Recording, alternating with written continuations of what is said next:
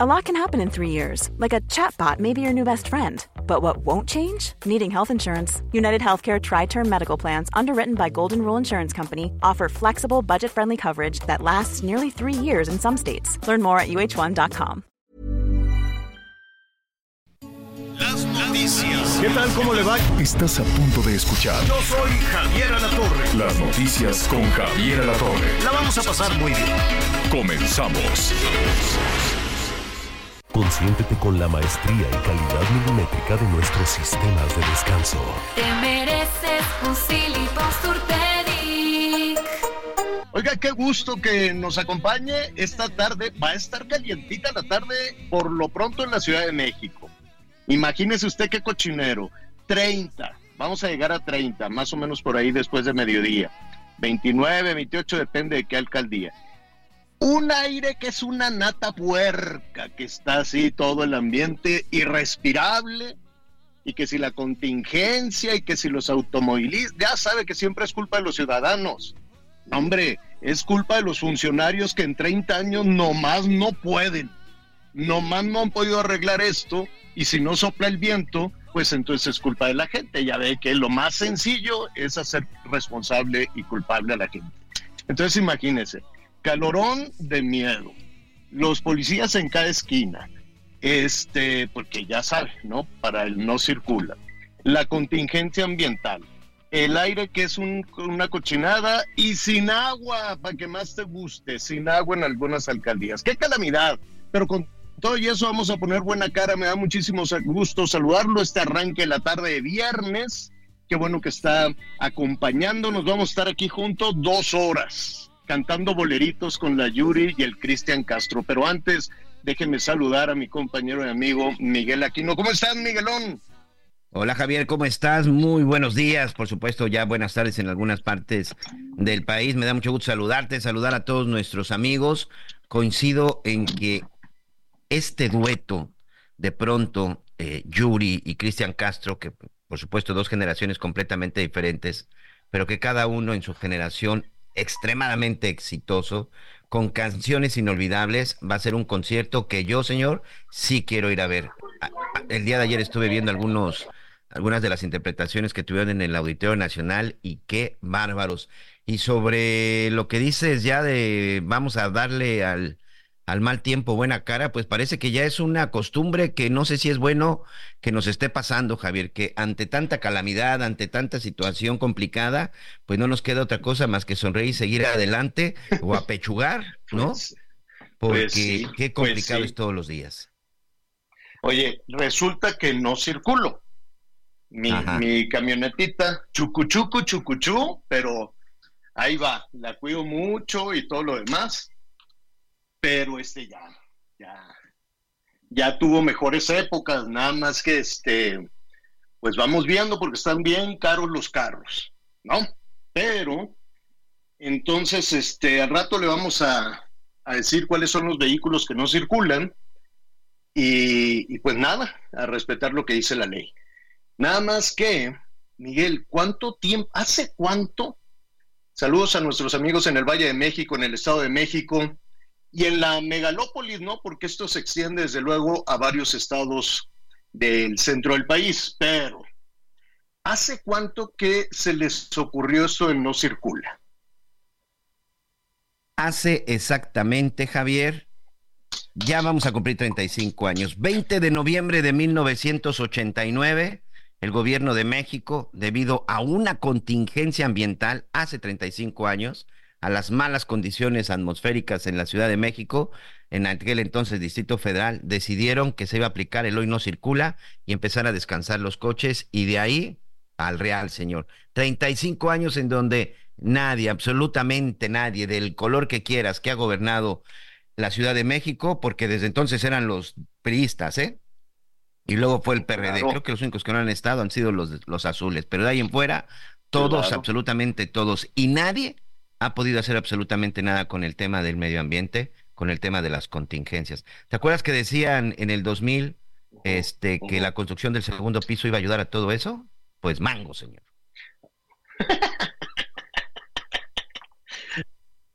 Oye, pero sabes que, Miguelón, Eh, a ver, perdón, perdón, perdón, estamos en una cabina, en la cabina. Déjeme. A ver, Miguelón, te pido un favor. Recuérdanos los números telefónicos. Por supuesto, señor, no te preocupes. Vamos a terminar.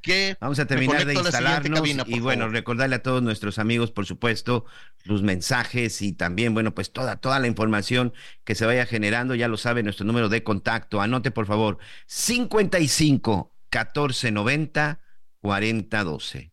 55 1490 4012. Este asunto de la contingencia ambiental pareciera que solo afecta eh, al centro del país, exactamente al Valle de México, pero no es así, amigos, ¿eh? porque hay muchas cosas que se restringen, incluso, además de que se aplica durante el fin de semana, este, también, bueno, pues hay muchas ocasiones que afecta a la gente que viene de, de provincia a pasar unos días a la Ciudad de México. Ah, hoy, por ejemplo, Javier, creo que una ventaja fue que hoy los chamacos no fueron a la escuela, ¿eh? Como hoy es el último viernes de mes, hoy, este, hoy se quedaron en casita, creo que eso también pues pudo ayudar un poco en el tráfico. Pero ¿sabes qué me quedo con, eh, reflexionando con estos datos que nos dices, estos datos que hace 30 años o más, treinta y tantos años, alguien dijo, no, pues es culpa de los, de los ciudadanos, es culpa de los automovilistas, rájale, no circula, se quedan en casa. Y bueno, pues estaban seguramente en ese momento México, la gente muy asustada, y dijo, pues nos quedamos aquí encerrados en la casa. Pero, eh, ¿qué, de, de bote pronto? ¿Qué hicieron muchas familias? Pues fueron a comprar un carrito viejo fueron a comprar un carromato, algo de chatarra, lo que sea, porque decían, oye, pues yo tengo que ir a trabajar, tengo que ir al negocio, tengo que llevar los chamaquitos a la escuela, lo que sea. No hay transporte público adecuado, nunca lo ha habido, nunca lo ha habido. O sea, sí que hacen ahí algún esfuerzo, pero un transporte público como el que estrenó Vila allá en Yucatán, no hombre, qué esperanzas. O como el que hay en, no, Javier? Y, o sea, la pregunta pues, es, ¿y por pues qué no agarran el dinero para ¿Por qué no invertirle al transporte eléctrico? Pues porque agarran el dinero para repartirlo y para las elecciones y para... Y el partido que sea, yo sé que la dimensión de la Ciudad de México es enorme, pero yo no he visto, a ver, ¿cuántas líneas del metro adicionales se han construido en los últimos, y que no se les caigan y cosas por el estilo? La última fue la línea 12. La última fue la línea 12. O sea, una ciudad del tamaño de la Ciudad de México no tiene metro adecuado, la gente sufre. Mira, por ejemplo, en el caso del Metrobús, Javier, que me parece que fue un buen acierto, aquí la gran pregunta es, ¿por qué en el Metrobús no utilizaron precisamente el transporte eléctrico? Claro, claro. Y mira, elegir es renunciar. Entonces tú eliges el dinero para otras cosas, para mantenerte en el poder, para lo que sea. Bueno, y la ciudad se va desvencijando hasta que la gente reacciona y dice, no será ya tiempo de encargarle estos asuntos a otra persona. Porque mire, en el caso, y ahorita vemos el tema del transporte y todo lo demás. Hace treinta y tantos años viene el no circula y la gente, ¿qué es lo que hizo? Seguir comprando vehículos. Y el doble no circula y el triple no, el número que usted quiera no circula y nos vamos llenando y llenando y llenando de carros viejos y carros contaminantes, porque la gente pues se tiene que mover. Segunda pregunta, ¿es realmente el ciudadano el culpable de todos los males? Como para brillar. ¿Es realmente, somos nosotros los ciudadanos los que tenemos la culpa? En realidad los que gobiernan tienen cero responsabilidad cero culpa en ese sentido. ¿Es en serio, señores? Porque, a ver, salvo el ponerle una restricción a los este, ciudadanos, yo no he visto, ya, ya, ya pasaron 30 años. ¿No debería ya de haber una solución? Tiene que ser un asunto de Diosito y la naturaleza que llegue el viento. Y resulta, oye, ¿por qué estamos contaminados? Porque no hay viento. Ah, entonces es culpa del viento es culpa de la naturaleza, no es culpa de la torpeza de quienes gobiernan.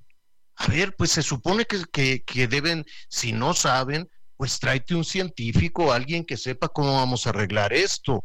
Oye, ¿será la refinería de Tula? ¿Serán las emisiones del parque industrial? ¿Serán los vehículos? ¿Qué será? Entonces, pues hacen ahí una revoltura que si el calor, que si entonces la capa de quién sabe cuánto y que el efecto de quién sabe qué de la inversión térmica de la fregada.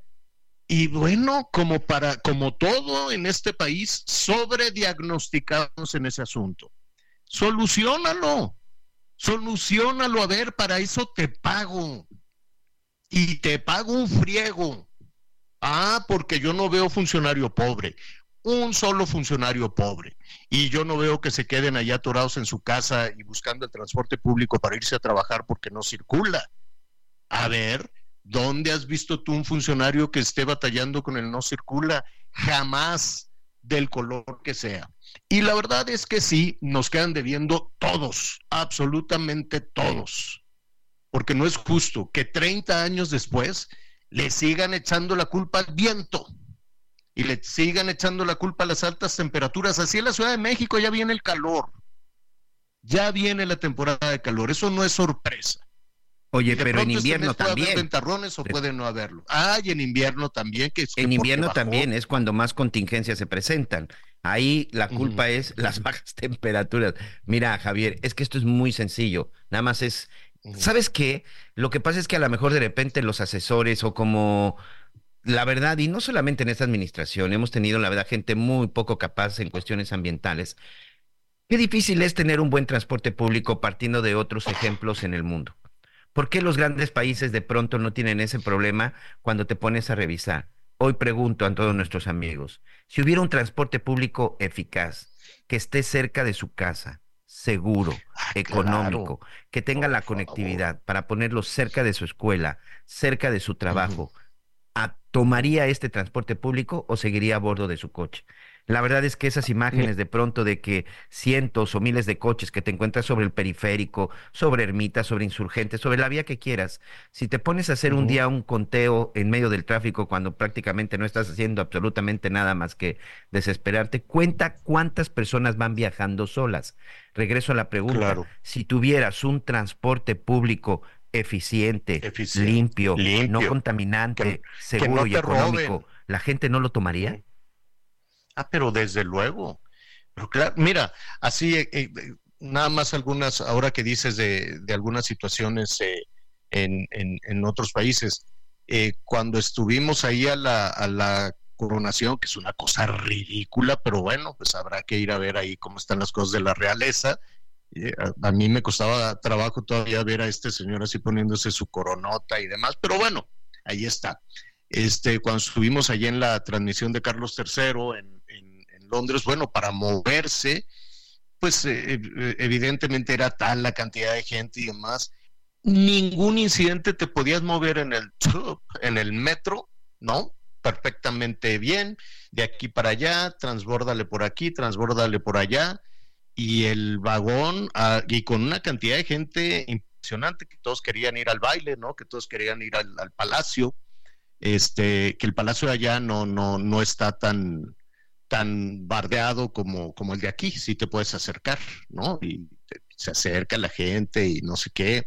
Y con todo y que era la coronación, imagínate cómo hubiera sido aquí, que nadie vea nada, pongan las bardas de acero. Bueno, allá a lo que me refiero, a lo que voy para no desviarme. El transporte público jala. Y el metro de Londres tiene, no sé, es de los primeros metros, no sé si, si es por allá del siglo XIX. Entonces, eh, y jala, y lo van, eh, le, le van poniendo, le van poniendo, sí está medio mugrosón, pero no una cosa mugrosa que no te puedan meter. Luego, cuando tenemos que ir que a Naciones Unidas, a algún tipo de situación en los Estados Unidos, en Nueva York, bueno, este, el metro, el metro, Miguelón, que claro que ahora traen ahí un problema severo en Nueva York con el asunto de los migrantes. Los venezolanos se están portando fatal en Nueva York, andan asaltando, andan robando. Y pues sí, los neoyorquinos están muy enojados. Dice, oye, nosotros somos ciudad santuario, les dimos chance a los venezolanos que vinieran acá. este, con la comunidad mexicana no hay ningún problema, se han integrado de una manera, nuestros paisanos, sobre todo poblanos, son de un trabajador impresionante y, forman, hacen comunidad. Pero llegaron los venezolanos y los cubanos y Dios te guarde, están asaltando por aquí, asaltando por allá. Es una cosa que ya se, pues los ciudadanos allá en Nueva, York lo están empezando, pero hay transporte público y cuando vas a las elecciones en Washington, caminas por es una ciudad bellísima y no te ponen que por aquí no pase porque ahí vive el presidente. No, hay visitas y llegas en transporte público y te retiras en transporte público y puedes entrar a la Casa Blanca, de Mall, al Congreso y no, pues aquí entre que no puedes entrar a ningún lado y el transporte público está de la fregada, pues así es nuestro no circula. Sí, tienes toda la razón, no hay transporte público y, y a ver, vamos a ser honestos, por muy preparados, científicos y que la mano del muerto, ya pasaron 30 años, compadre, ya pasaron 30 años y le seguimos y le seguimos echando la culpa a Diosito a mí que no me que no me vengan con otra cosa. Bueno, a ver, ahí está el número telefónico 55 14 90 40 12. Nuestros amigos allá también en Monterrey, ¿eh? que no cantan a las rancheras también con, con las contaminaciones, que nos llamen también a ver si ahí les han solucionado el problema, la zona metropolitana de, Guadalajara, en fin. ¿Sabes qué? Entre contaminaciones, aguas, este, y, y todo lo demás, eh, pues ¿Qué hacen los ciudadanos? Echarle la culpa al cielo. No es que no llovió, no es que quién sabe qué, y, evaden toda responsabilidad. No se ha hecho un trabajo para el abastecimiento de agua, para evitar las fugas, para la distribución de agua. No se ha hecho un trabajo para el transporte en ningún lugar del país, ¿eh? No estoy hablando solo de la Ciudad de México. Bueno, ahí están los yucatecos que le están que la están llevando bien felicidades es que sí da envidia ese transporte público que tienen Monterrey 99.7 de la FM el Heraldo Radio 100.3 de la FM el Heraldo allá en Mérida que nos digan también si es pura piña o efectivamente jala es que los camiones, los autobuses se ven, como dicen los regios, se ven con madre, se ven a todo dar, se ven muy bien. Oiga, pues nada, que hoy vamos a tener a mi tocayo Javier Lozano, que anda afilado. Mire, ahorita está así como, como afilando, afilando sus, sus, este, sus instrumentos. Entonces, eh, eh, Miguelón, tiene, tiene su porra mi tocayo, ¿eh? Tiene los dos lados, ¿eh? A favor y en contra. Es de esos personajes que que pero de eso se este, trata la vida. Pero también, ah, pero... De eso se trata la vida, de estar escuchando. A veces estás de acuerdo, no, lo apreciamos todos mucho, a veces estás de acuerdo, a veces no. Pero lo que hoy es que tiene su porra porque ayer recibimos muchas llamadas. Entonces nos decían, qué ingratos que llevan toda la semana diciendo que va a entrar el tocayo y no entra. No, pues una disculpa y aparte él sabe boleros, de música, de todo esto. Uf, sí hay que organizar, hay que organizar ahí este, ahorita que llevamos, que andamos en viernes de bolero, ayer le fue muy bien a, a, a, los Aguilar, este, aquí que pusimos Ángela Aguilar cantando también, que tiene una voz espléndida, y hoy, bueno, pues iniciamos con, con, iba yo a decir Yuri y Luis Miguel, que sería muy bien ese, ¿eh? Yuri Luis Miguel o Cristian Castro, Yuri Luis Miguel. ¿Conseguiste el boleto, por cierto, Miguelón? Este, ¿para qué? ¿Para Luis Miguel? No. No, y para Yuri y Cristian Castro. Nada más estoy esperando bien cuando ya se acerquen un poco más para mi pueblo, señor. Y aquí vamos a estar, este, pero sí vienen, ¿eh? Sí vienen y estamos más que listos. Oye, ahorita que decías de Yuri y Luis Miguel, sería interesante, sobre todo, este, dicen que donde hubo fuego, ya ves que en algún momento por ahí tuvieron su romance. Ah, no sabía, se besaron sus bocas. No sabía, está bueno. Eso luego al ratito vamos a platicar. A ver, hoy vamos a hablar, junto con mi tocayo, de un asunto muy serio que se llama doxing, de, muchísimos temas. Y ya ve que todo de pronto se le, se le pone doxing. Doxing es eh, el género universal, la forma universal en la que nos estamos refiriendo a un, un buleo, es un bullying fuerte eh, o un acoso fuerte. Y doxing viene de, de, de documento, ¿no? De documento, este, digamos que se fue un poco al inglés y luego llegó a este término universal para ponernos de acuerdo entre todos. ¿Esto qué es? Hazte cuenta, Miguel, que este, te enojas, tú te enojas con conmigo, te enojas con, con Anita este, Lomelí y demás, y tú tienes acceso a algunos documentos privados míos de Anita, y los subes a las redes o los sacas aquí en el radio. Y dices, ¿sabes cómo era? ¿Te acuerdas cuando los de Morena iban ¿Cómo, al ¿Cómo se llama eso? ¿Toxin? Doxing, con D-O-X-I-N-G, dox, de, de, Eso de más bien es de vileza, ¿no? documento. Vileza, pues sí. Eso es el- A ver, ser ¿te acuerdas cuando los te acuerdas cuando los de Morena, no me acuerdo si era del no, era el, el papá de la gobernadora de Guerrero, este eh, em, eh, ahí Dios santo. Bueno, ahorita que lo El bajaron que iba de- para candidato, Salgado Macedonio. Exacto, sí, senador. sí, sí. Ah. Salgado. Creo que era Salgado y no sé si Mario Delgado, que estaban muy enojados con los con los consejeros y consejero presidente y decían, miren, vive en tal parte. Entonces con la gente así, Cierto. este, ¿no? Eh, y decía, vive en tal parte para que va, y los pones en un riesgo enorme.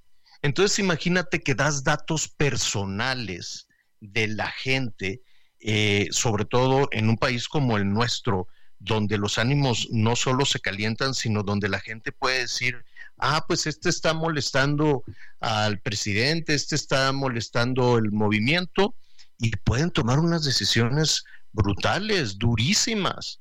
Nos ha ido muy mal a los, a los periodistas este sexenio. Eh, un, un- hay un número ahí muy fuerte de, personas que han sido víctimas de, de todo esto. Entonces, el, el doxing puede llegar, y si no hay que preguntarle un abrazo a Ciro Gómez Leiva, que todavía no se, no queda suficientemente claro qué fue lo que sucedió. Este, pero puede derivar, ¿no? Yo sé que hay funcionarios, hay gobernantes que se enojan. Sucedió en el Palacio, sucedió con el presidente López Obrador, dio a conocer los datos personales, el número de teléfono de la reportera que publicó el, eh, esta investigación de que sus hijos andan en, eh, tomando dinero del narco. Y en entonces su momento y recordar las publicó los direcciones datos. de las propiedades de Loret de Mola, Javier, también. Y dar los datos. De Xochitl también dio datos personales. De Loret de Mola dio datos personales. Y todo esto pone sí o sí en riesgo a las personas. Al ratito vamos a hablar de la respuesta que dio en ese sentido, que escuchamos en ese sentido. Cada quien es libre y mucho más el presidente de dar, eh, de dar las respuestas que quieras, pero siempre y cuando no pongas en riesgo a los demás. Y hay una cosa que se llama ley. Y la ley, Miguel, no es para querernos, es para no matarnos. La ley es para poner orden en, una, en una sociedad. Vamos a hacer una pausa, regresamos con este tema. ¿Qué haría usted si alguien hace público sus datos personales? Volvemos.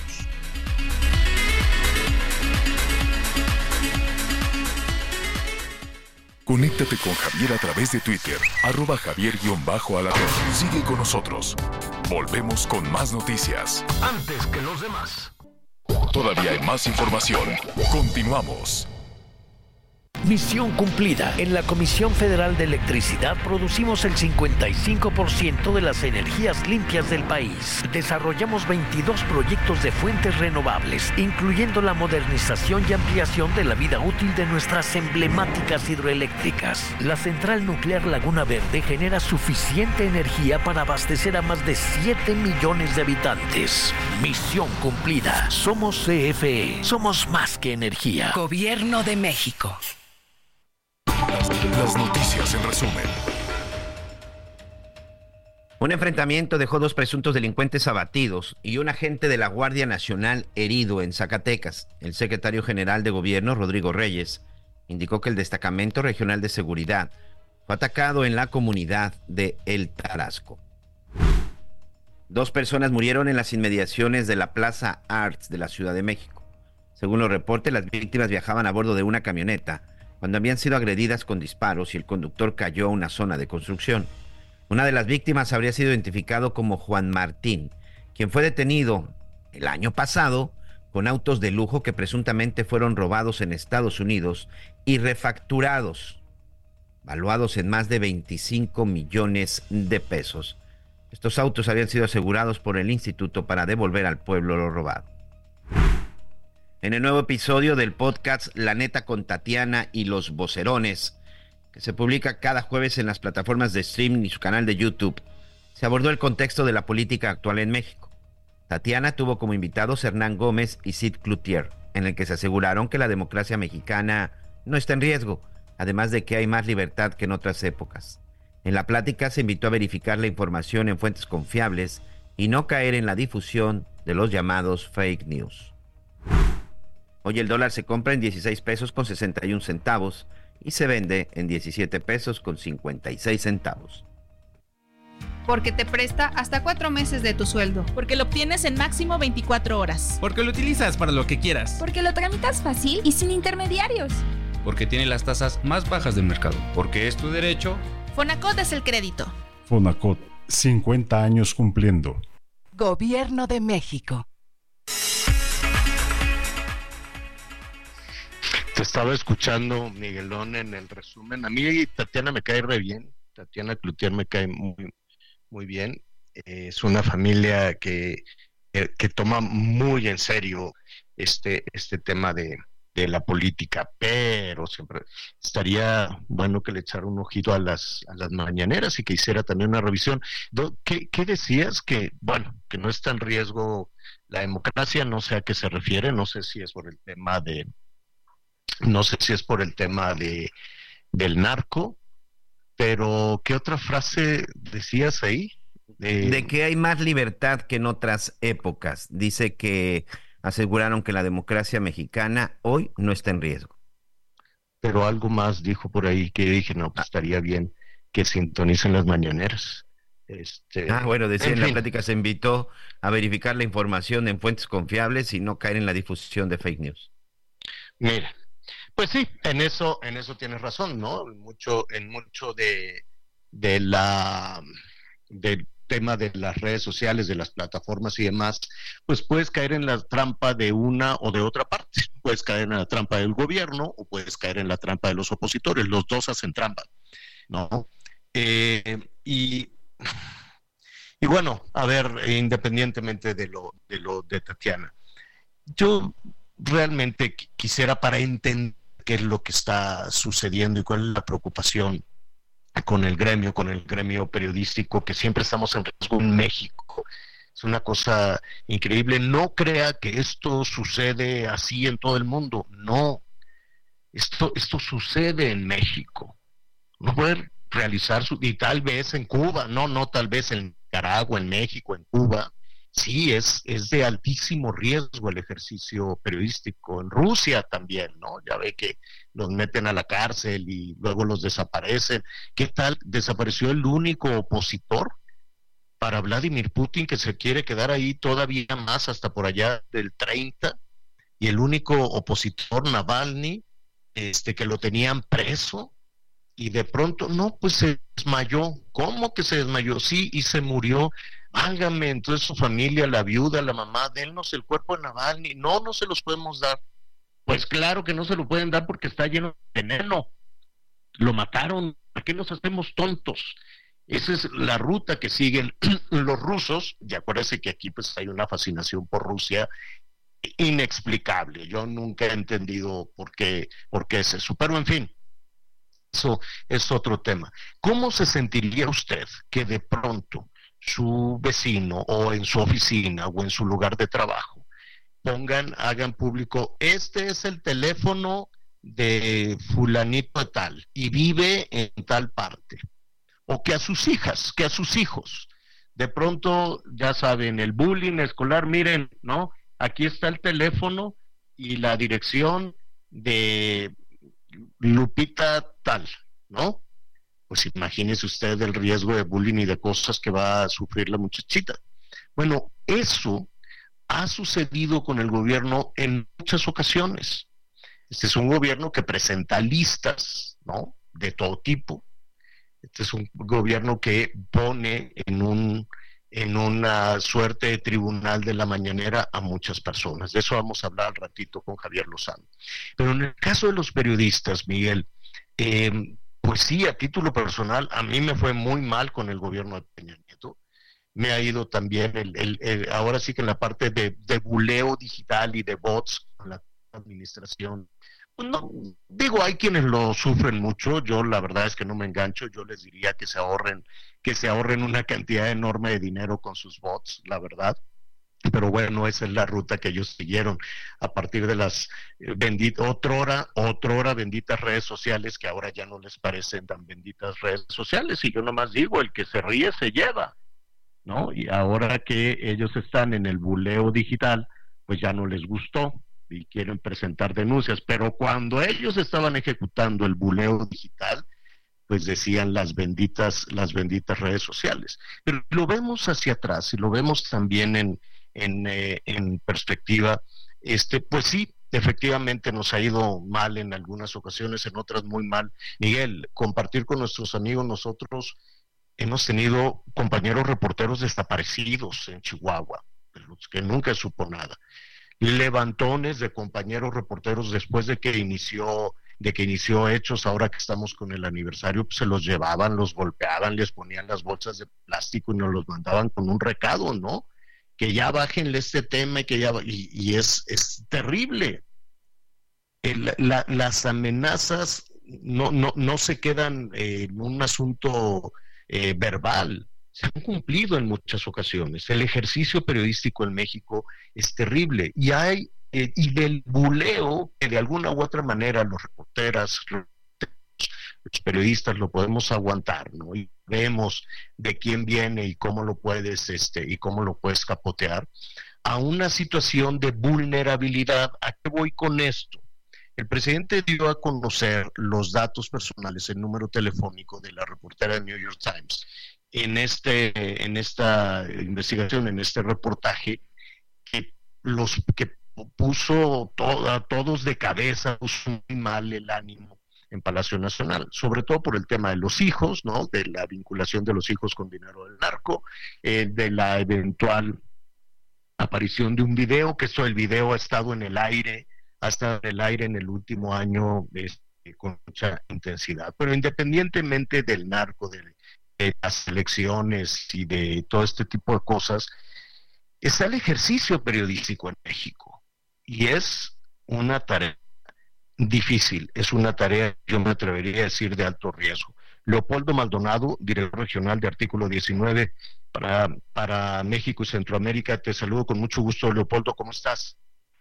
Hola, muy buenos días, Javier. Muchas gracias por el espacio.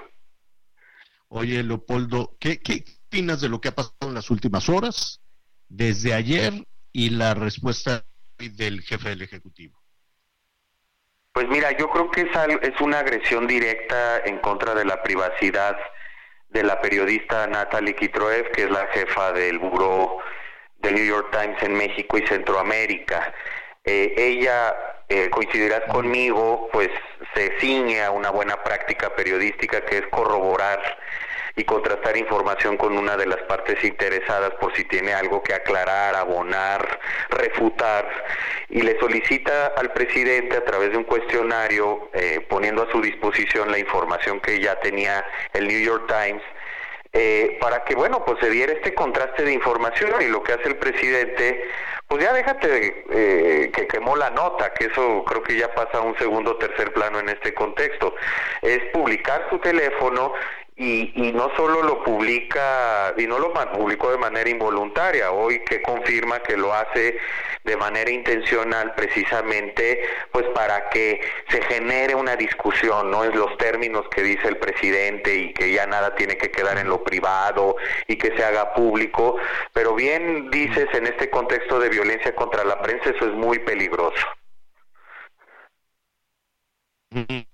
Sí, hay, hay algunas eh, personas que nos dicen, oye, pues con tanto cambio de teléfono, que, que sea público un número, ¿qué más da?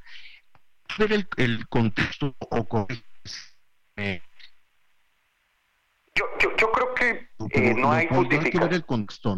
¿Quién lo presenta y por qué? Así es. No hay justificación en ningún sentido, ni siquiera los particulares podemos hacer este tipo de publicaciones de datos personales, mucho menos una autoridad y mucho menos un jefe de Estado, en este caso el presidente Andrés Manuel López Obrador.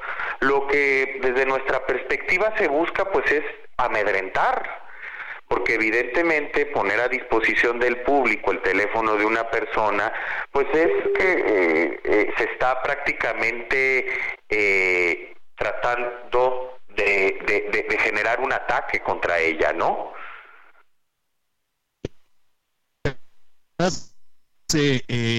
poner a disposición del el teléfono de una persona, poner a disposición del público el teléfono de una persona que tú estás acusando y estás de ser un ser, bueno, le puso ahí una serie de, de calificativos, pero donde el, el ejecutivo es una autoridad de enorme peso que tiene su nivel de seguidores y de popularidad, se, se, se, mm, señala que es una mujer que lo está agrediendo, en pocas palabras, y pone entonces el número. Ese contexto es delicadísimo cuando alguien dice, oiga, mire, señora que vive en la calle tal y con el teléfono tal, me está pegando, me está agrediendo.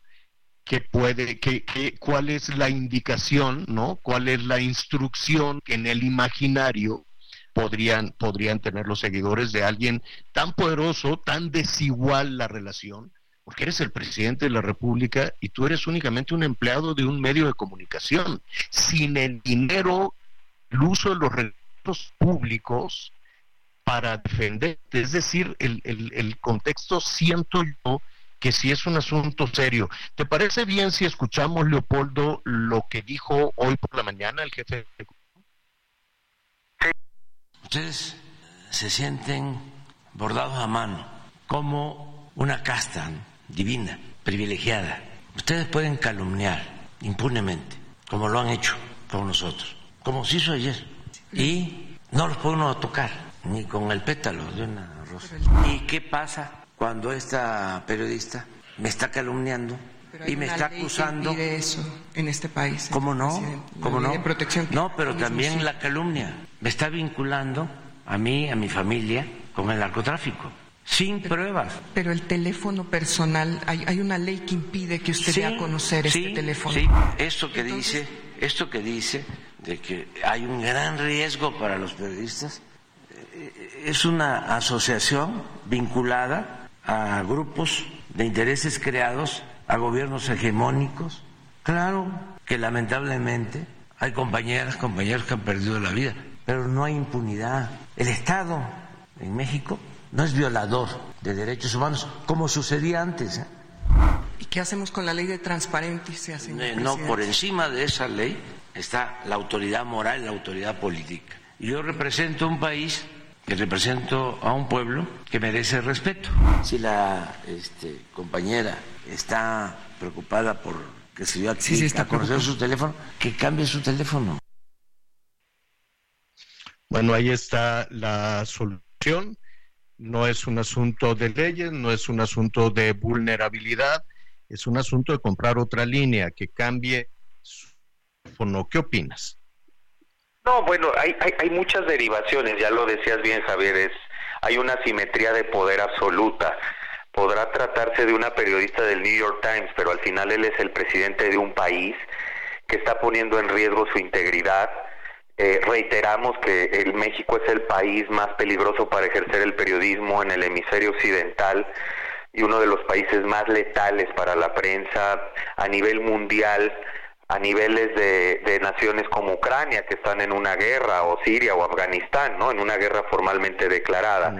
Eh, la conducta de un jefe de Estado en este sentido, de poner en riesgo a una periodista, eh, porque además también hay que tomar en cuenta que es una periodista mujer y que hay una eh, serie de ataques por ser mujer que hemos documentado a lo largo de estos años en contra de las colegas periodistas, una violencia de género, una violencia específica eh, que, que, que, ahora es más susceptible de suceder porque, bueno, pues ya abrió el campo el presidente para que eso suceda. Sabemos la virulencia de los ataques en contra de las personas que el presidente señala todos los días en las mañaneras, muchos de ellos periodistas, hombres y mujeres. Y, eso evidentemente pues abre un campo para que esto suceda. Eh, y además lo más preocupante, Javier, coincidirás conmigo, es que pues no me importa la ley, por encima está la investidura presidencial. Eso ya, ya, ya tiene otro nivel, ¿no? Ya, ya es un rasgo autoritario bien preocupante. Así es.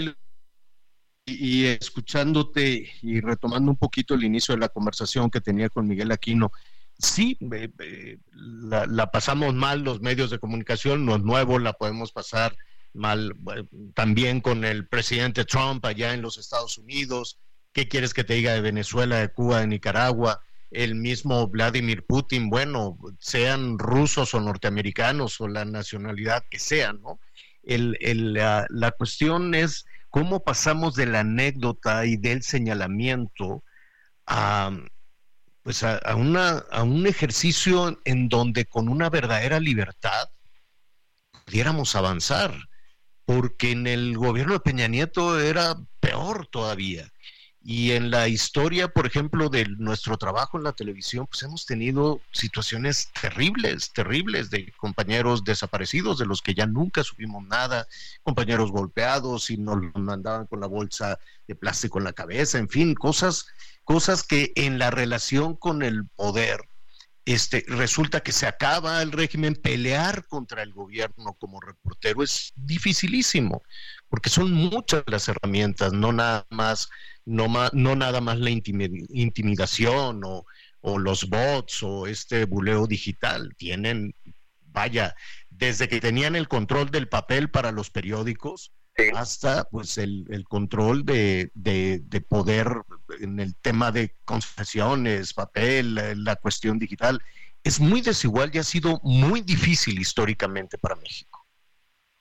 Sí, y, creo que tocas un punto muy bueno en perspectiva histórica, evaluar a este gobierno que dijo que iba a erradicar esas prácticas. A ver, eh, ya no hay un monopolio del papel periódico desde hace décadas, pero sigue habiendo el control de la publicidad oficial para premiar o castigar medios de comunicación. Eh, sigue habiendo presiones por otro lado. Ahora hay que sumarle eh, esto de las mañaneras, que ya es un recurso de amedrentamiento, hay que decirlo abiertamente. Descalificar, acabar con la reputación de periodistas para acabar con el mensaje que quieren transmitir esos periodistas. Y la violencia eh, física, incluso la extrema, en términos de asesinatos y desapariciones, continúa, Javier. Lo hablábamos aquí el, fatídico año 2022, eh, que ha sido el año más letal del que tengamos registro eh, en lo que podríamos llamar la etapa democrática de México del 2000 a la fecha, pues con 13 asesinatos de colegas periodistas. Entonces, la verdad es que la situación más bien se ha acumulado nuevas formas de amedrentamiento, inhibición y censura en contra de la prensa, e incluso me animaría a decir que se han sofisticado ahora con, con, con, la discusión que se da en redes sociales. Y además tenemos también un aparato de propaganda muy aceitado, que son los medios públicos, que deberían de estar al servicio de la ciudadanía, pero más bien están al servicio del proyecto político en el poder. Entonces, eh, creo que más bien se ha complejizado y se ha sofisticado la censura y se han sumado nuevos, nuevas formas de ejercerla. Pues eh, mira, podemos, eh, es importante seguir haciendo el diagnóstico, es importante seguir hablar, hablando de esto a manera de, denuncia, pero yo creo que ahora que estamos a punto de, de, un cambio de gobierno, gane Claudia, gane, gane sí es un asunto importante, no es, no es un asunto menor. Yo sé que en un, en un país tan agobiado por la violencia, eh, de pronto tratar de entrar como periodistas también en esa agenda de discusión cuesta trabajo. Pero hay que insistir, hay que insistir en, en ello.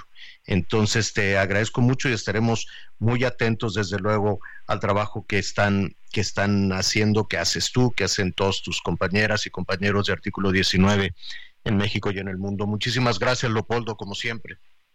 Al contrario, Javier, muchas gracias por el espacio. Un abrazo. Gracias. Bueno, pues eh, es eh, ayer precisamente hablábamos de, de, que se rebasaron el número de muertes violentas y demás. Yo me quedo con Miguel y compartiendo a nuestros amigos que pues hay que denunciar estas cosas terribles, ¿no? No podemos seguir escondiendo abajo de la mesa y suponer como que nada sucede. Hay que ponerlo sobre la mesa, hay que hablarlo, hay que ventilarlo para que eso se acabe. ¿Quién lo va a terminar? No lo sabemos. ¿Quién lo está generando? Pues es, es muy difícil, ¿no? Porque la parte de violencia la vemos por parte de los malosos, de la delincuencia organizada, del crimen organizado, pero también la vemos por parte de caciques, ¿no? ¿Cuántos compañeras y compañeros reporteros pues están ahí eh, en algún municipio en manos de un maloso presidente municipal o presidenta municipal? Es decir, las agresiones vienen de todos lados, desde la parte de gobierno hasta la parte de los delincuentes y eso es pesado, es pesadísimo. Ya estaremos un poquito más adelante hablando de, hablando de ese tema.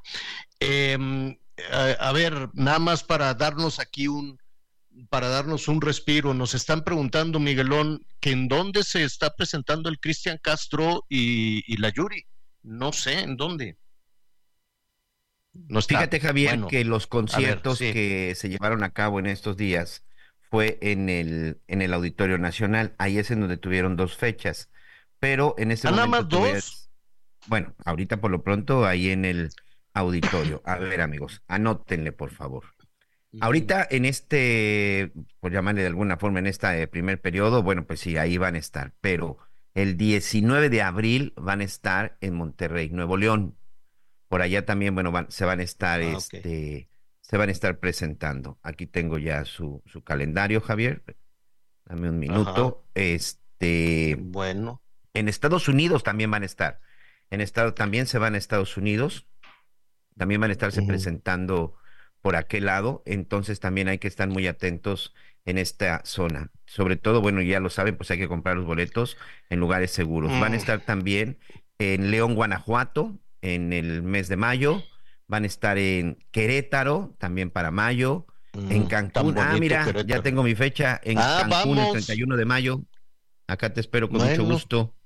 En bueno, el estadio pues Beto vamos, Ávila. Y de ir, ¿quiénes iríamos? Pues sí, vamos. Ah, en un estadio.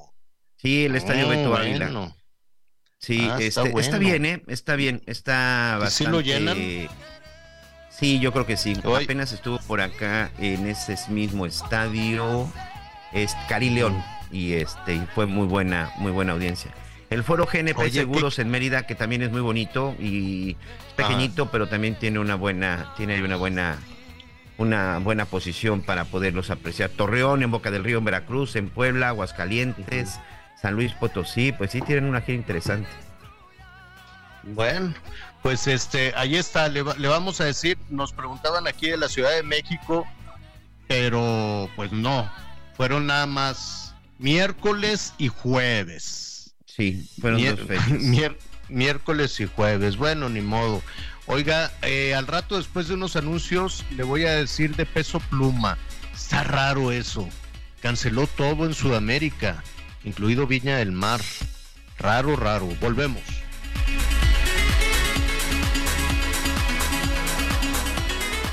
Conéctate con Miguel Aquino a través de Twitter, arroba Miguel Aquino. Toda la información antes que los demás. Ya volvemos. Todavía hay más información. Continuamos. Siente el máximo confort de un abrazo a todo tu cuerpo. Te mereces un Las noticias en resumen. De acuerdo con la firma Treasure, ayer se registraron 59 homicidios en el país. Con esto suma Sandra, and I'm just the professional your small business was looking for. But you didn't hire me because you didn't use LinkedIn jobs. LinkedIn has professionals you can't find anywhere else, including those who aren't actively looking for a new job but might be open to the perfect role, like me. In a given month, over 70% of LinkedIn users don't visit other leading job sites. So if you're not looking on LinkedIn, you'll miss out on great candidates like Sandra. Start hiring professionals like a professional. Post your free job on linkedin.com/people today. Man, 180.089 asesinatos en lo que va del sexenio del presidente Andrés Manuel López Obrador. Las entidades con mayor número de casos en el año son Guanajuato con 427, Estado de México 380 y Baja California con 326 homicidios. La fiscal de Guerrero, Sandra Luz Valdovinos, informó al Congreso del Estado sobre el desestimiento de la licencia temporal que solicitó el pasado 14 de febrero. Expuso que seguirá al frente de la Fiscalía. Horas antes se reportó que las organizaciones delictivas, la familia Michoacana y los Tlacos, habían acordado una tregua en la disputa del territorio. Elementos de protección civil de Puebla localizaron el teléfono celular de José Luis Díaz, el único alpinista que falta por encontrar en el pico de Orizaba. Informaron que la búsqueda y rescate continuará este día para tratar de ubicar al alpinista. De acuerdo con el reporte anual de clima y catástrofes de la firma OAN, el huracán Otis provocó 15.3 millones de dólares de pérdidas económicas en Acapulco Guerrero. Se detalló que el fenómeno natural ocupó la tercera posición de las catástrofes más representativas a nivel mundial, por debajo del terremoto de Turquía y Siria, así como las inundaciones de China.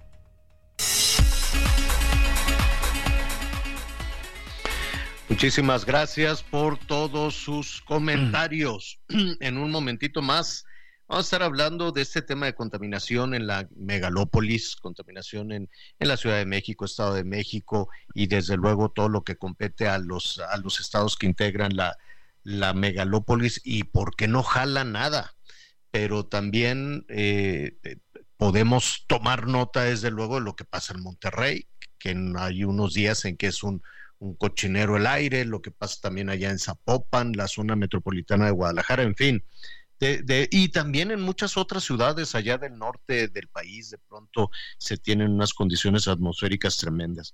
Bueno, eh, pues vamos a ver qué es lo que pasa, pasó un poquito más adelante. Le comentaba antes de los anuncios, nada más para no dejar ahí temas abiertos. Peso pluma. Yo sé que es muy exitoso.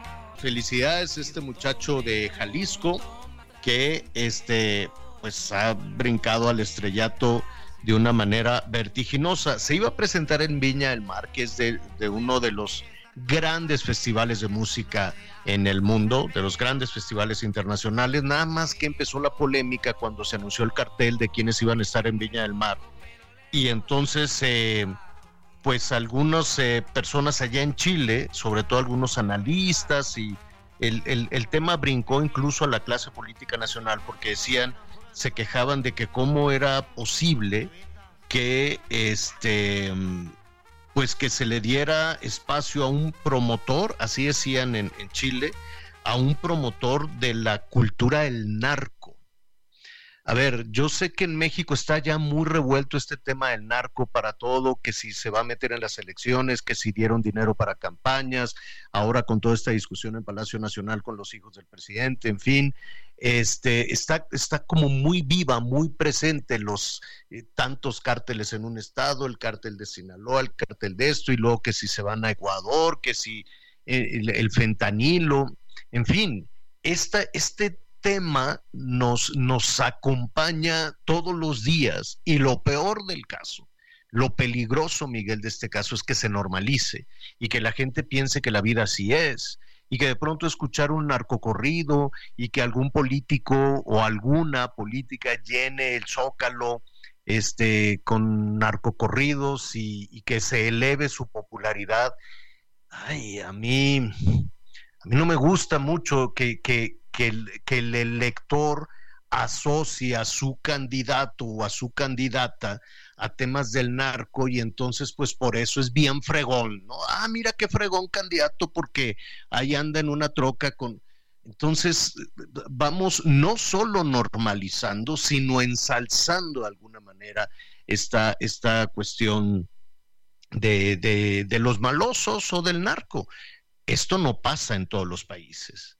Entonces, cuando en México dijeron, oye, va a venir este muchacho que canta al narco, pues mucha gente se opuso. Muchos otros dijeron, no, que venga, porque pues es un fenómeno de una enorme popularidad. Y canta de todo, o sea, sí, efectivamente lo, en México y fuera eh, también lo, relacionan con, este tipo de situaciones. Ha cancelado por amenazas, si tú quieres, ha cancelado conciertos en México. En Estados Unidos se va a presentar en Coachella, en varios festivales con mucho éxito, ha crecido muchísimo, pero por lo pronto canceló.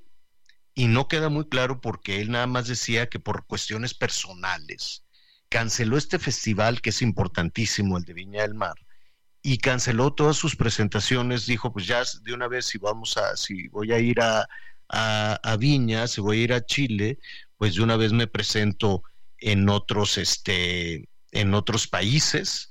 Eh, Oye, ¿no habrá, ¿no habrá aplicado la de no me voy a presentar donde no me quieran? Porque digo, con todo lo que no hubo en contra de... No lo quiere los, eh, digamos que un, una parte de los organizadores, la televisión pública chilena estaba preocupada porque el festival lo transmiten por televisión pública, recursos públicos, y los empezaron a criticar. Decían, ¿cómo vas a poner a este mexicano en la televisión pública? Fue, fue mucha discusión, pero ya después eh, decidieron que sí se presentaba que sí se iba a presentar porque es arrollador, porque es muy popular también con la juventud chilena y argentina, pues, no, porque hay muchos argentinos que, que van a ir a, ahí a Viña, a Viña del Mar. No sé, Miguel, realmente el anuncio es que por razones de fuerza mayor, ¿no? Por cuestiones personales, y pues que no. Ya veremos si se filtra algo de, de qué habrá sido ¿no? los conciertos que canceló en México eran por amenazas de otro grupo, ¿no? Por amenazas de, de, otro grupo. Entonces, que además que, que difícil para un muchacho tan exitoso que un grupo lo amenace porque lo relaciona con otro grupo delincuencial. Es, pues es, ¿qué, qué quiere que le diga? No, no, no, este coqueteo de pronto, ¿no? Entre pasando, acercándote a la línea de lo indebido, pero luego sí, pero luego no, y después cruzas esa línea y rompes la popularidad enormemente. Habrá que preguntarle a algunos analistas, ¿no? Saber este, saber por qué saber dónde. Y son, son muchos, y no lo, vaya, no es que estén involucrados en eso, les piden, oye, ven aquí a este baile, te contrató eh, tal personaje, que le hagas una canción, que le hagas un corrido, en fin. Es, es, debe de ser, ¿no? Muy difícil, ya estaremos ahí platicando con alguien, pero por lo pronto, pues no va, no se va a presentar allá en Viña, en Viña del Mar. ¿Tú irías al concierto? Miguelón. Eh, bueno, de entrada no soy fan de Peso Pluma, este, no lo creo, señor. Pero bueno, eh, me parece que sí es inter... Yo creo, Javier, que fue por protección de él mismo, para que no lo abuchearan, porque evidentemente iba a haber un grupo que no iba a estar de acuerdo con él. Me parece que fue un poquito más por protección y no exponerse, eh, pues no exponerse al abucheo, no exponerse a, un cierta, a ciertas críticas, no lo sé. Al final Peso Pluma pues ha tomado la no sería la primera vez, Javier, que tome esa que tome una decisión de cancelar un concierto, como tú me dices de seguridad. Me parece que por ahí va me parece va el asunto porque incluso cuando se da a conocer en Chile que Peso Pluma había decidido cancelar, hubo este pues como todo, pero también hubo muestras de alegría porque no se presentaba, ¿eh? Sí, sí. Y, sobre pues, todo porque me eh, parece que lo sustituyó un chileno, un cantante local. Trueno, el Pepe Trueno, no, Pepe Trueno era otra. No, se llama Trueno, pero, no sé cómo. Un argentino lo sustituyó, creo, creo. Bueno, es mejor le vamos a preguntar a los expertos para no regarla. es este, le dicen trueno el Mateo Palacios. A ver si pues, debe ser muy popular, honestamente. Bueno, tenemos una cochinada de aire que Dios te guarde, ¿no? Ya lo decíamos al, al principio del programa y este, pues eh, lo primero que, que, uno checa son las condiciones meteorológicas, ¿no? Este, ¿cómo era aquello de febrero, febrero loco, marzo otro poco? Y ah, cómo ayudan los ventarrones, ayudan muchísimo. Que se caen los letreros y toda la infraestructura que está mal puesta, pues sí, ¿no? Este, y los frentes fríos, ojalá todavía lleguen un poquito más de frentes fríos, ojalá que llegue la lluvia, ojalá que se ponga a actuar la naturaleza, porque los funcionarios nomás no. Híjole. Eso, pero estamos, estamos como en la, en la época de nuestros ancestros, Javier, en donde se hacían festivales, donde se hacían eh, ofrendas, donde se hacían sacrificios. Vamos a salir. Pues, para que la, pues, para que la naturaleza haga su papel, o sea, me parece que estamos en la época en donde ya no se le podemos dejar tonto a la naturaleza y naturaleza que debe estar pues, enojada con nosotros por todo el daño que le hemos provocado también. Mira, en cuántas eh, localidades pequeñas, medianas localidades, pues ya se están organizando las peregrinaciones, ¿no? Y ese es un sale la Virgen, acompañan a la Virgen de, la Virgen María siempre, ¿no? Pero eh, en algunas localidades, pues hacen oración y sacan a la, a la Virgen en procesión por diferentes calles para que llueva, porque esto ya está terrible. En otras ocasiones, pues los, los también recurrir a remedios ancestrales, porque los o sea, es increíble que todavía estamos eh, pensando en, en, la bendición del frente frío, los ventarrones de febrero, marzo, y entonces, ¿qué ha pasado durante 30 años? Entonces, ¿qué pasó? Después nos hicieron culpables a los ciudadanos hace treinta y tantos años y es por tu culpa entonces que no circule y pues contraproducente porque pues la gente fue y compró un cacharro viejo, se inundaron las calles de más de más vehículos, de más automóviles, pasan los años, pasan las décadas y de nueva cuenta pues estamos dependiendo de la naturaleza y de los ventarrones. ¿Qué pasa? ¿Por qué no jala? Porque digo, yo sé que ponen las redes de monitoreo y las estaciones y, y todo este y todo este tipo de, de, cosas. Vamos a platicar en este momento con el doctor Luis Gerardo Ruiz. Él es investigador en el Instituto de Ciencias de la Atmósfera y Cambio Climático de la UNAM. Doctor, ¿cómo estás? Muy buenas tardes, bienvenido. Buenas tardes, gracias por la invitación. ¿Qué ha pasado en 30 años, 32, si no me equivoco, desde aquella ocasión que dijeron, a ver, como ustedes contaminan, dejen el carro en la casa, él no circula. Y luego seguimos, yo, volvemos a, recurrimos a esta misma este, solución. Bien, eh, allá en, aquel entonces, eh, sí, como usted dice, hubo esa, esa regla, esa, él no circula, se aplicó de manera parejo. Y sí hubo una tendencia de algunos grupos sociales, los que podían, a comprarse un segundo auto, o otros buscaron otras medidas como posponer el viaje o dejar, hacer viajes juntos, etcétera. Con el tiempo, a los dos tres años que se dieron cuenta, fue cuando se estableció el, el, tema de la verificación y de las, eh, los, hologramas y que los autos no, más nuevos podían circular a una incontingencia. Y funcionó, ha funcionado. Uh, junto con otras medidas, ha bajado el ozono eh, de manera considerable. Desde los 90 hasta el 2010 hubo una, una reducción continua de ozono, eh, de, los máximos, de los máximos de ozono. A partir del 2010-2012 se ha estancado un poco, no se ha agravado, apenas se nota una curva ascendente de los máximos, eh, y se debe parte a... Eh, qué, qué, qué, bueno que, qué bueno que funcionó, pero esto quiere decir, doctor, que los ciudadanos somos los culpables, que los ciudadanos somos los que tenemos así el aire contaminado. O sea, los vehículos. Es decir, los ciudadanos nos adaptamos a las circunstancias que eran las que nos enfrentamos. ¿sí? Entonces sí, algunos tenemos que usar auto por el tipo de trabajo, por donde vivimos, por la oferta de vivienda, nos hace ir a vivir muy lejos. En realidad se trata de una combinación de factores y aquí hay un asunto de, política pública en el que hay que hay que favorecer el transporte público cada vez más más abundante, más seguro, más confortable, etcétera, que además sea que no sea contaminante.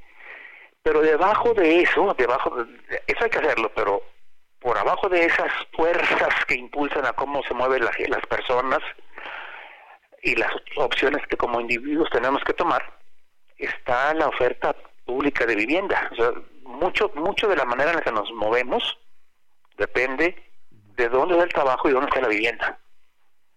Entonces, con una, con, una expansión urbana sin control, sin planificación, dejada a las fuerzas del mercado, tenemos la ciudad que tenemos. Y los, los habitantes nos adaptamos a la ciudad, a la ciudad que tenemos. Si tenemos eh, el trabajo cerca, podemos caminar, podemos ir en bicicleta. Si es posible tomar, usar un transporte público, lo, tomamos esa opción, pero muchas veces no es posible. Y entonces, eso es, eh, eh, sí tenemos que, como individuos, como ciudadanos, nuestra contribución, si podemos hacerla, es tener un buen auto en buen estado. Si podemos todavía mejor un, un híbrido o un híbrido enchufable, un eléctrico, si lo podemos usar. Pero las decisiones personales las toma el consumidor, el ciudadano, en función de las opciones disponibles. A ver, eh, entonces, la contaminación es por los vehículos. No hay, en el caso de la megalópolis, en el caso de la Ciudad de México, no hay responsabilidad por los eh, combustibles eh, fósiles, por la refinería, por el, el, desarrollo industrial. Es decir, solo los automovilistas han, han provocado esta, esta situación. No, hay una contribución de la industria, hay una contribución de los lo que es más del consumo doméstico. Mire, cuando cuando uno revisa el inventario de emisiones ve, ve que todavía las fuentes las fuentes móviles son la fuente más importante. Pero también están las algunas algunas fuentes industriales o sea hay fuentes industriales importantes eh, el consumo doméstico de productos de limpieza que no se ha normado para bajar los compuestos orgánicos volátiles, también es una fuente importante. El gas LP, como lo usamos la, fuente, la energía doméstica, todavía está muy cargada excesivamente por el lado del gas LP, y hay muchas fugas, y además el, el, el gas LP que no se quema del todo. En realidad, no hay un villano, ni siquiera los millones de ciudadanos como de los conductores. Es decir, hay, hay una contribución de diferentes sectores, sector industrial, que también debe ser normado, y, sus, y las emisiones de compuestos orgánicos volátiles de la industria de, regulación, de regulación federal mm. no está normado y se debe de normar. Oye, y a la, oiga, sí, eh, y a la, al doctor, eh, ¿A, qué voy? Eh, vamos a tener elecciones, vamos a cambiar gobierno en la Ciudad de México, vamos a cambiar gobierno en las zonas metropolitanas de, de, Guadalajara, de Monterrey, la Ciudad de México, en fin, toda la contaminación en Mexicali, en Tijuana, en todo esto. Em, y nada nos garantiza que los que lleguen a gobernar sepan cómo hacerlo. Y vamos a pasar de 30 años a 36 años y la solución seguirá siendo, pues quédate en casa ¿Así es? Cuando en contingencia, en, mire. Sí, sí, sí, en la contingencia. Es decir, nunca volveremos a tener, eh, nunca, por ejemplo, en la cuestión de la Ciudad de México, ya es destino fatal, no volveremos a ser la región más transparente, seguiremos dependiendo de los frentes fríos y los ventarrones para tener un, un aire limpio. Sí, mire, somos tantos que aún que aún si no lo usar, si no usáramos los vehículos muy posiblemente como quiere tendríamos un ambiente contaminado. No no como lo tenemos ahora pero lo tendríamos un ambiente contaminado. Son muchas las fuentes. ¿sí? Eh, eh, es de esperar, nosotros como ciudadanos tenemos que exigir que nuestros gobernantes, por aquellos que, que, votemos, o incluso por, si votamos por otros que no ganaron, tenemos que exigir que nuestros gobernantes tengan el tema del ambiente, de la calidad del ambiente, como una prioridad. ¿sí? ¿Por qué? Porque si no hay ambiente sano, no hay salud, no hay bienestar. ¿sí? O sea, y desde, su, y, y desde el punto de vista del instituto, ¿realmente está en la agenda de preocupación de quienes gobiernan el medio ambiente? Mm, depende, sinceramente depende de, la región. Eh, me consta que, para algunos gobernantes en algunas partes del país, la mejor contaminación es la que no se mide. Claro. quien reclame. Claro. Eh, me consta que en la Ciudad de México, desde hace treinta y tantos años, para las, para las autoridades sí es importante. ¿Por qué? Porque para los ciudadanos es importante. Es eh, los, gobernantes van a, tomar medidas, se van a preocupar por el ambiente, cuando los ciudadanos les exigimos que se ocupen. Exactamente, y la única forma de exigirlo, pues tenemos una tenemos una muy buena oportunidad dentro de poco, ¿no? Que va a ser precisamente votando. Pues ahí está eh, ahí está eh, el, diagnóstico. Doctor, la verdad es que em, eh, yo no, no, no, no veo en, en quienes gobiernan, más allá de su beneficio personal y de este narcisismo y de este concurso, pues una verdadera, no, puede ser que estén preocupados, pero lo que les preocupa es básicamente lo electoral, ¿no? No, no, no necesariamente el visualizar eh, volver a ser la región más, más transparente, tal vez porque debe ser una tarea titánica y porque dicen, no, mejor voy a gastar ese dinero en otra cosa, que además con un beneficio escondido, con, con estas, con este no circule, con estas verificaciones, pues es un dineral. Es como cuando ¿Cuándo fue? Pero ha funcionado. Cuando Sí, ha, funcionado, y les ha funcionado en su dinero también, porque pues, nos cobran un dineral, es un impuesto adicional. Parte de ese dinero, bueno, es un negocio, eh, mire, es un negocio. El tener los centros de decisión es un negocio, no se lo voy a negar. Una fracción de, ese, de ese cobro se va a un fondo ambiental. Antes había un fondo ambiental más grande eh, y, y con ese fondo se tomaron medidas importantes en la Ciudad de México para ah, bajar la contaminación atmosférica. Por ejemplo, se, ah, se financió que las gasolineras pudieran cambiar sus sistemas para recuperar vapor de gasolina. Y, las, y mm. lamentablemente esa norma no se aplica en la extensión del país, en las áreas en las que se debería estar aplicando. Esa norma está mal diseñada. Eso, y se pagó con dinero público se pagó las gasolinerías. Son préstamos, fueron préstamos, o sea, no se les regaló, hubo un ah. fondo para ah. un, fondo para, para financiar, o sea, lo que sí, claro. fueron préstamos.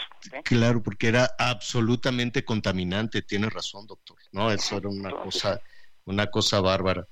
El hecho es que hoy tenemos una contingencia, hoy el aire está muy sucio, y la historia pues se repite. Ojalá, ¿no? Ojalá lográramos ya darle la vuelta a esta situación y no repetir la misma fórmula que sí ha funcionado, me queda claro que ha funcionado, pero regresamos regresamos a la misma una y otra y otra vez, ¿no? Sí, y regresamos porque somos muchos en un área pequeña, tenemos la claro. alrededor, el cambio climático nos, nos va a traer cada vez más frecuentes ondas de calor Claro, ya bien. Simplemente hoy vamos a tener 30, imagínese. Hoy vamos a tener 30. Y hoy no, hoy no solo van a ser los vehículos, hoy van a ser todos los solventes. Incluso no solo el auto estacionado, sino el auto, eh, eh, no el auto funcionando, el auto estacionado recibiendo sol, calentándose y evaporando más gasolina. Doctor, eh, el tema, el tema es muy amplio, se nos vino mucho, se nos vino tiempo encima. Por favor, acompáñenos para seguir hablando de este tema y qué podemos hacer. Gracias, doctor. Cuando gusten. Gracias. Hacemos una pausa, volvemos. Conéctate con Javier a través de Twitter, arroba javier-alatón. Toda la información antes que los demás. Ya volvemos. Todavía hay más información. Continuamos. Descubre el soporte ideal para un sueño saludable toda la noche. Te mereces un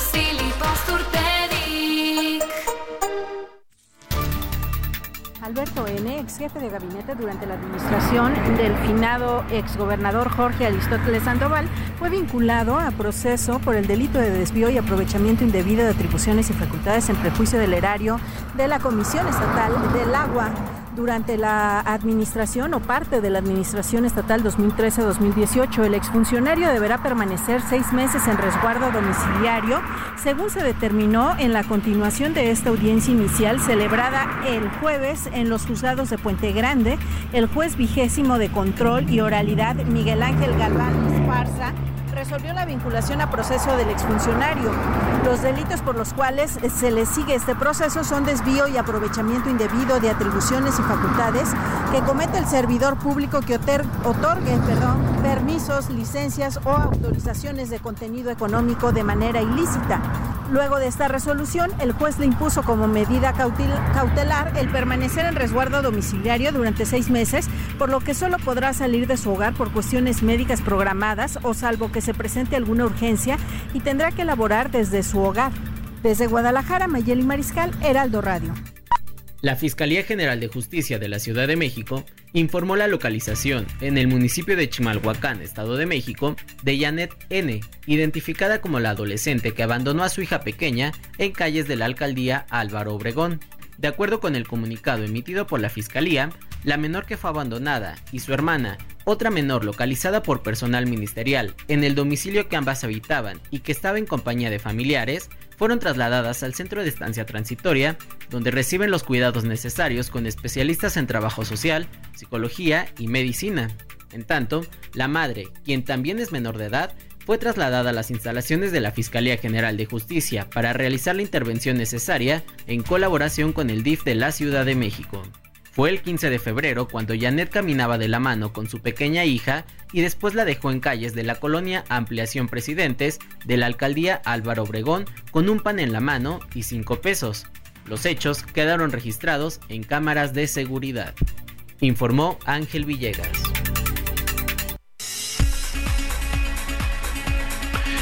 Atrás de, de un asunto tan doloroso como este de, de esta joven madre que al parecer también es menor de edad, que fue a dejar a su hijita con un, con un pan y cinco pesos. Eh, debe de haber una toda una historia terrible, quiero suponer, porque el amor de una madre es infinito, por muy jovencita que sea. Y además, eh, pues la chiquita tiene dos años, no, no se sabe un poco más de, digo, qué bueno que están bien, qué bueno que esta niña junto a su otra hermanita y que la madre también están bien, pero em, e, este, este desenlace terrible debe de ser una cadena también muy dramática, ¿no, Miguel? Esta niña, pues la encontraron eh, ahí en, pues, eh, afortunadamente la, encontraron y encontraron también a la mamá. Yo, yo más allá de un castigo a la mamá, espero que las autoridades tengan la sensibilidad de saber qué pasó, de saber qué fue lo que la motivó a este tipo de cosas, ¿no? Claro. Sí, me, parece que esa es la parte, que esa es la parte muy importante, porque, pues mira, muchos lo que dicen es la dejó en un lugar en donde podían y quería que encontraran a la niña, ¿no? En ocasiones, hace muchos años como reportero, Javier, recuerdo un caso en Chimalhuacán de una mujer que efectivamente había dejado a su hija abandonada, una niña de tres o cuatro años, en una plaza. En aquel entonces, pues la verdad es que no era una situación de que había cámaras de seguridad por todos lados. El hecho es de que a esta mujer se le acusó la mala madre que la abandonó y todo esto. Cuando finalmente la detienen, porque hubo gente que la reconoció, hubo gente que la identificó, y me recuerdo muy bien que fue una cuñada la que incluso nos buscó y, y nos mostró su foto. La niña terminó momentáneamente en el DIF. Pero cuando finalmente detienen a la mamá, la mamá dijo que la había abandonado para que su papá no siguiera abusando de ella. Que lo había hecho para proteger a su hija. Incluso yo, lo, yo la cuestionaba de por qué no lo denunciaba. Y pues la señora decía que tenía miedo y que evidentemente no lo hacía por temor a que también le fuera a hacer algo. El papá abusaba de la niña de cuatro años, me parece, porque era una chiquita que apenas empezaba a hablar con claridad. Y la mamá, para que no continuara con estos abusos, pues fue y la abandonó, fue y la dejó. Si tú quieres un caso de ignorancia, si tú quieres un caso de, de violencia en donde la mujer tuvo miedo, lo que sea, pero tampoco quiero justificarlo, pero muchas veces hay que escuchar cuáles son los motivos. Y recuerdo muy bien porque me tocó como reportero este caso. Claro, sí, qué terrible. y, ojalá que las tres la niña que la dejaron ahí abandonada, la hermanita que la dejaban ahí también al cuidado de quién sabe quién, algunos parientes, pues uno nunca sabe, y la mamá que eh, por lo que escuché yo no sabía eso, que la mamá también es menor de edad, una menor de edad con dos criaturas. Entonces, ahí sí tenemos que ayudar todos, tenemos que apoyar todos. ojalá no la tengan a la joven mamá castigada de, de alguna forma, castigada de alguna manera. Sí, es, hay tanto ruido alrededor, hay tanto, todos estos temas, este, que si electorales, y esta es una forma de violencia una forma brutal de violencia a la que han estado sometidas las tres, la mamá menor de edad y las dos y las dos hijitas. Únicamente este se nos vino tiempo encima con lo de la verificación, lo vamos a seguir tomando, vamos a seguir hablando de cuáles son las emisiones, seguir esperando seguir esperando resultados. Nos decía el especialista que ha funcionado, pues qué bueno que ha funcionado, pero yo sigo viendo la misma historia y además con un con un incentivo si lo decimos de alguna manera, este, eh, a ver, cuando iban a hacer las Olimpiadas, dijeron, vamos a poner un impuesto al cada familia que tenga un vehículo, porque con eso vamos a pagar los Juegos Olímpicos. Ándale, si vas y como que, ¿por qué? Bueno, se, lo cobraron a todo mundo. Eh, la tenencia. Desde el 68 y dijeron, es nada más para, para pagar aquí lo, la fiesta, ¿no? Para pagar aquí el desmadrito este. Y nada, pues se quedó. A ver, Miguel, este año tengo entendido que la, la, la verificación va a aumentar a 708 pesos. No sé cuántos millones de carros hay. ¿Tú crees que le van a querer cambiar el sistema y decir, no, hombre, pues mientras más cochino siga el ambiente, más dinerito nos cae? Y como le sí, porque además ahora ya súmale la verificación, Javier, ¿eh? La verificación y que con tantas cosas que te ponen por cualquier cosa te están cobrando multas. más las multas, más la, verificación va a ser de 700, 708 pesos. Y ese dinero no vaya a ser como el de los baches. No, vamos a regularizar aquí todos los carros chuecos y con eso vamos a tapar los baches. Tres mil millones de pesos. Tres mil ah, millones de pesos se recaudaron por la regularización de autos chocolates. Para que veas, mejor no nos enojamos, no nos vaya a caer mi tocayo Javier Lozano. ah, ¿cómo estás, tocayo? Qué gusto saludarte. ¿Cómo estás, querido tocayo?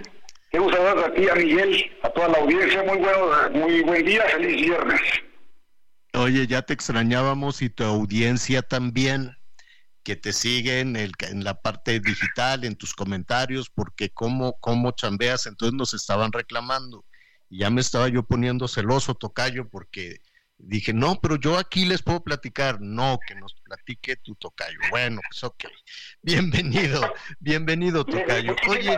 tocayo, como siempre. Como siempre.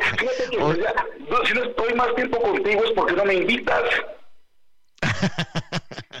invitado siempre estás, invitado siempre estás porque tienes opiniones. Ah, claro, ¿verdad? sí. Esa es tu casa, no necesitas invitación. Esas cosas no, no necesito.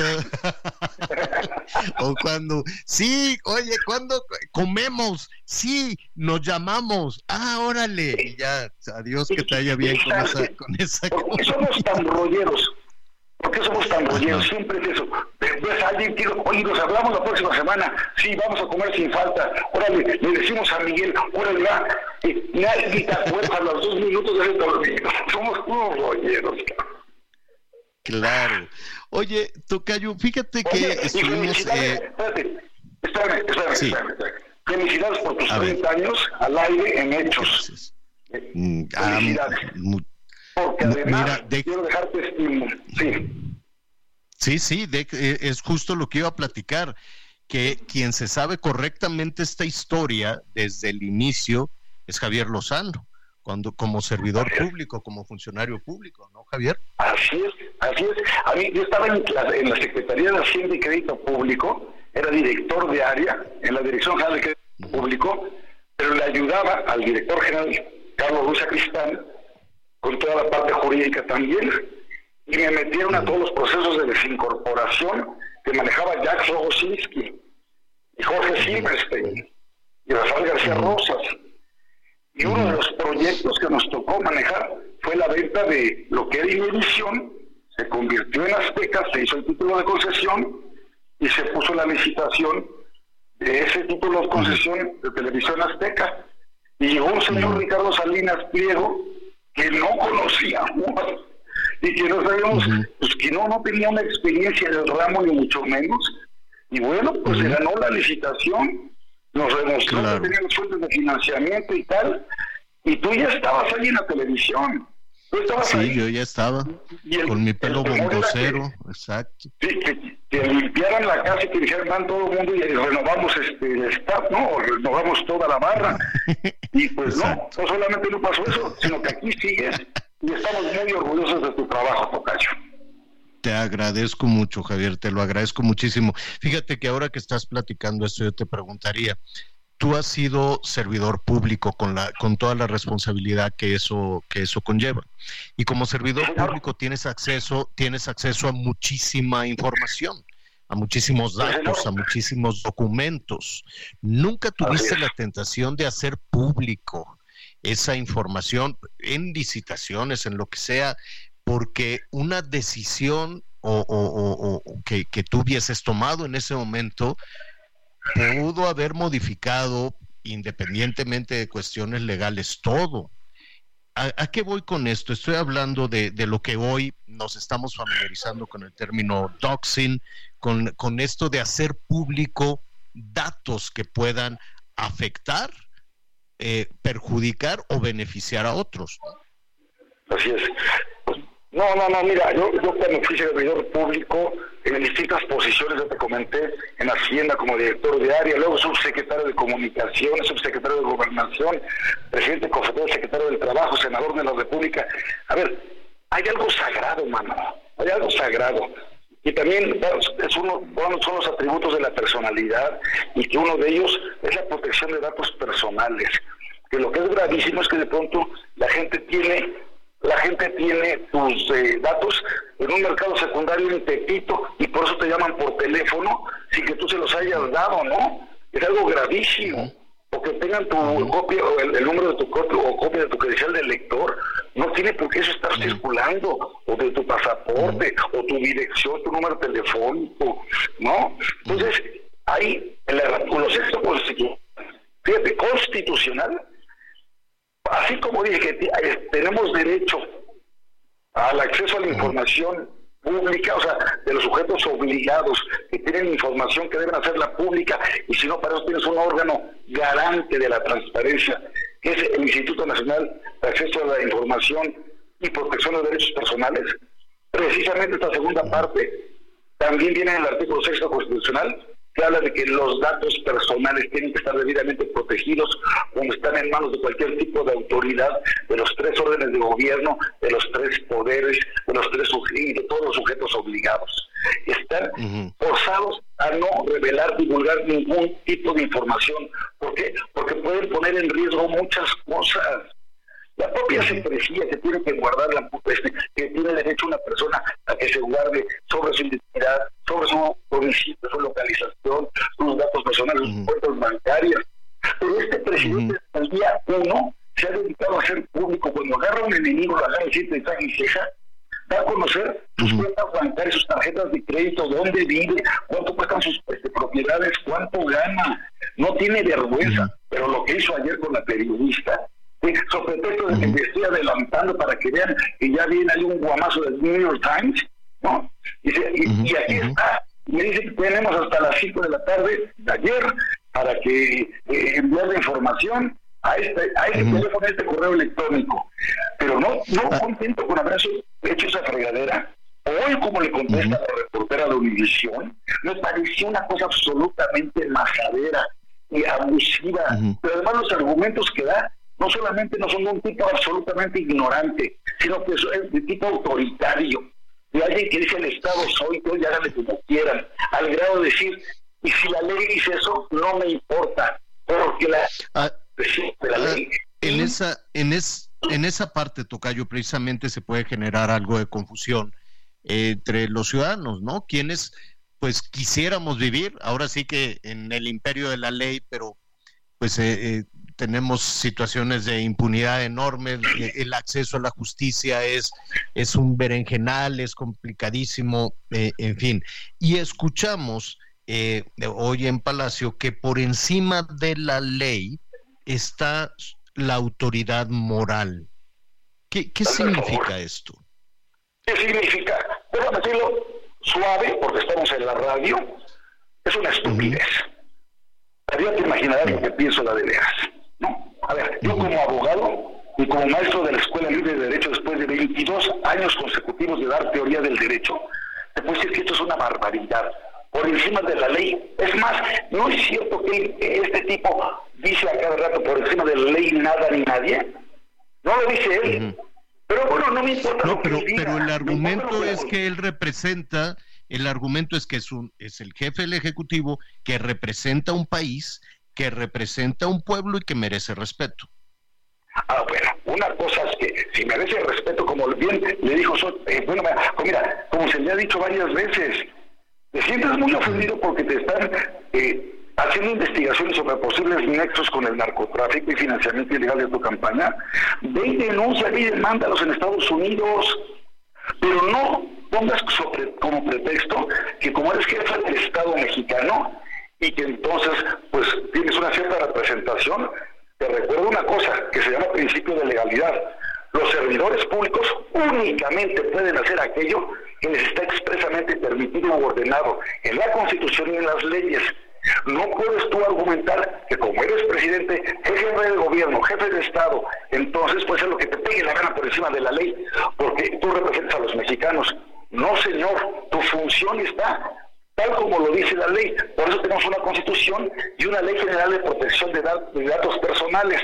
Y en ningún momento dice que la autoridad moral del presidente está por encima de la ley de la constitución, pero cuando tienes un tipo o un tipejo como el presidente que dice no me vengan con el cuento de que la ley es la ley, o que dice o confiesa que él le llamaba por teléfono a Arturo Saldívar a este miserable arrastrado y que le decía como presidente de la corte, oye, hagas con ese expediente, esta prueba no me gusta, a esta a esta bájale de peso, es un efecto es una violación flagrante al 49 constitucional y al, al 20 constitucional. Entonces tenemos a un tipo literalmente autoritario, que además está totalmente descolocado porque está muy nervioso, porque sabe que vienen muchas cosas más en su contra y porque este mote de narcopresidente ya no se lo va a quitar, ya lo trae tatuado en la, en la piel, merecidamente. Tocayo, este, te íbamos a invitar a Rosito con aguacate, pero creo que le vamos a quitar el aguacate. Quítale el aguacate, mano. estoy pegando corajes. Es que llevo toda la semana pegando corajes con esta gente, mano. De verdad, no, puede ser. Es un delincuente electoral. Oye, pero para, hacer, para no hacer para no hacer corajes, ¿cuál es la instancia entonces para no hacer corajes? Es decir, tenemos leyes, tenemos el INAI, ¿no? Sí, sí, el INAI hizo muy bien en uh, iniciar de oficio una investigación sobre la divulgación de este del dato de esta periodista. Yo escuché, no sé si has escuchado también a Jorge Ramos y a tantos otros colegas tuyos de México y del extranjero, están diciendo, y esto es de locos, en un país, si no es el, es el país más peligroso para ejercer el periodismo, incluidos países que están en guerra, en ese contexto, con estos niveles de inseguridad, con un hombre que todos los días siembra odio desde las mañaneras contra los periodistas, dice dónde viven, cuánto ganan, por nombre y apellido los descalifica. Ve nada más cómo trató a esta mujer hoy, ve cómo la humilló, todo lo que le dijo Univisión, cómo dice el libro es un panfleto, un vulgar panfleto. Fíjate cómo se refiere a, los medios de comunicación, a los periodistas, a los reporteros, a los que buscan la verdad. ¿no? O sea, se, molesta porque le mandan un escrito diciéndole, diga, vamos a hacer un reportaje, queremos saber cuál es la posición de usted de su lado para equilibrar la información. Eso se llama rigor periodístico, tú lo sabes muy bien y contra eso se ve el presidente, se pone como loco. Por eso qué bueno que el INAI dijo, vamos a hacer una investigación muy rápidamente, muy fácilmente, leyendo la Ley General de Protección de Datos Personales, para darse cuenta de que violó la ley flagrantemente, que violó la Constitución flagrantemente, que no le importa y que si viene el INAI y le hace un extrañamiento, va a decir, ya ven, me están cortando mi libertad de expresión, mi derecho de réplica y por eso hay que desaparecer este instituto. No sabe de lo que pues habla, pero desafortunadamente su secta de fanáticos lo siguen a ciegas y estarán de acuerdo con todas sus ocurrencias para acabar con los contrapesos, acabar con la libertad de expresión, la libertad de prensa, pero sobre todo con los derechos humanos fundamentales y la división de poderes. Tocayo, te vamos a mandar todas las, eh, las mensajes, opinión, divididos, como siempre así eres, ¿no? Divididas, muchas opiniones te los, te los mandaremos. Te agradezco muchísimo y este te queremos pedir la próxima semana cuando tú nos indiques que hablemos del arranque de las campañas. ¿Qué podemos esperar? ¿Qué, ¿Qué, esperaremos del árbitro, los árbitros electorales y cómo, además, como ciudadanos, pues es que ya las campañas están larguísimas, ¿en qué nos debemos de fijar? Y luego está el tema de los debates, en fin, vamos a tener ahí mucho tema para platicar contigo. Y hablamos de debates, si hay algún morenista que no esté de acuerdo con lo que estoy diciendo y que le dé la razón al presidente, pónmelo en suerte. ¿eh? Pónmelo en suerte. No, pues los vamos a invitar. No, es que de veras, mano. Yo estuvo solo que sean tan farsantes. Por un lado prediquen una cosa y por otro lado hagan otra. Tocayo, te mando un abrazo. Este, quítale el aguacate y el huevito estrellado. Al cabo es vigilia hoy, viernes de cuaresma. Gracias, Tocayo. Buen fin de semana. Un gran abrazo con mucho cariño. Gracias, Miguel. Y también a Anita. Gracias. Así, así, lo, así le, le diremos también a Anita. Gracias, es Javier Lozano, siempre, siempre muy, muy, muy intenso y como dijo, pónganme el que opina distinto y así, y así lo vamos a hacer. Bueno, pues en este espacio de eso se trata, de escuchar las diferentes opiniones. Hablábamos de Tatiana, vamos a invitar a Tatiana también, ¿no? Ella tiene ahí su podcast o su qué qué eh, y pero tiene también ideas muy muy muy claras, pues imagínate mi tocayo y Tatiana pues estaría estaría muy interesante o a este ah no, pero él ya se da sus agarrones ¿cómo se llama en, en el INE aunque ya va a ser senador? Este Acosta Naranjo en Acosta con este Noroña. Noroña, con Noroña. Bueno, oye, pues ya nos vamos, Miguelón. Eh, acuérdate que es cuaresma, no vayas a pecar a mediodía, ya después quién sabe, ¿no? Pero este, ¿qué será un cevichito? ¿Cómo ves?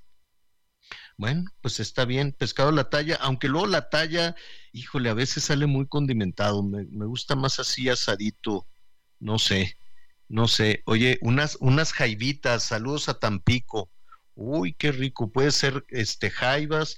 Oye, ¿en, en Cuaresma se valen los escamoles o, o no? Ah, ¿En qué, en, qué rubro, en qué rubro se ponen los escamoles? Es bien cara la cuaresma, Miguelón. Bueno, ya nos vamos. Miguel Aquino, gracias. Saludos, señor. Buen fin de semana para todos.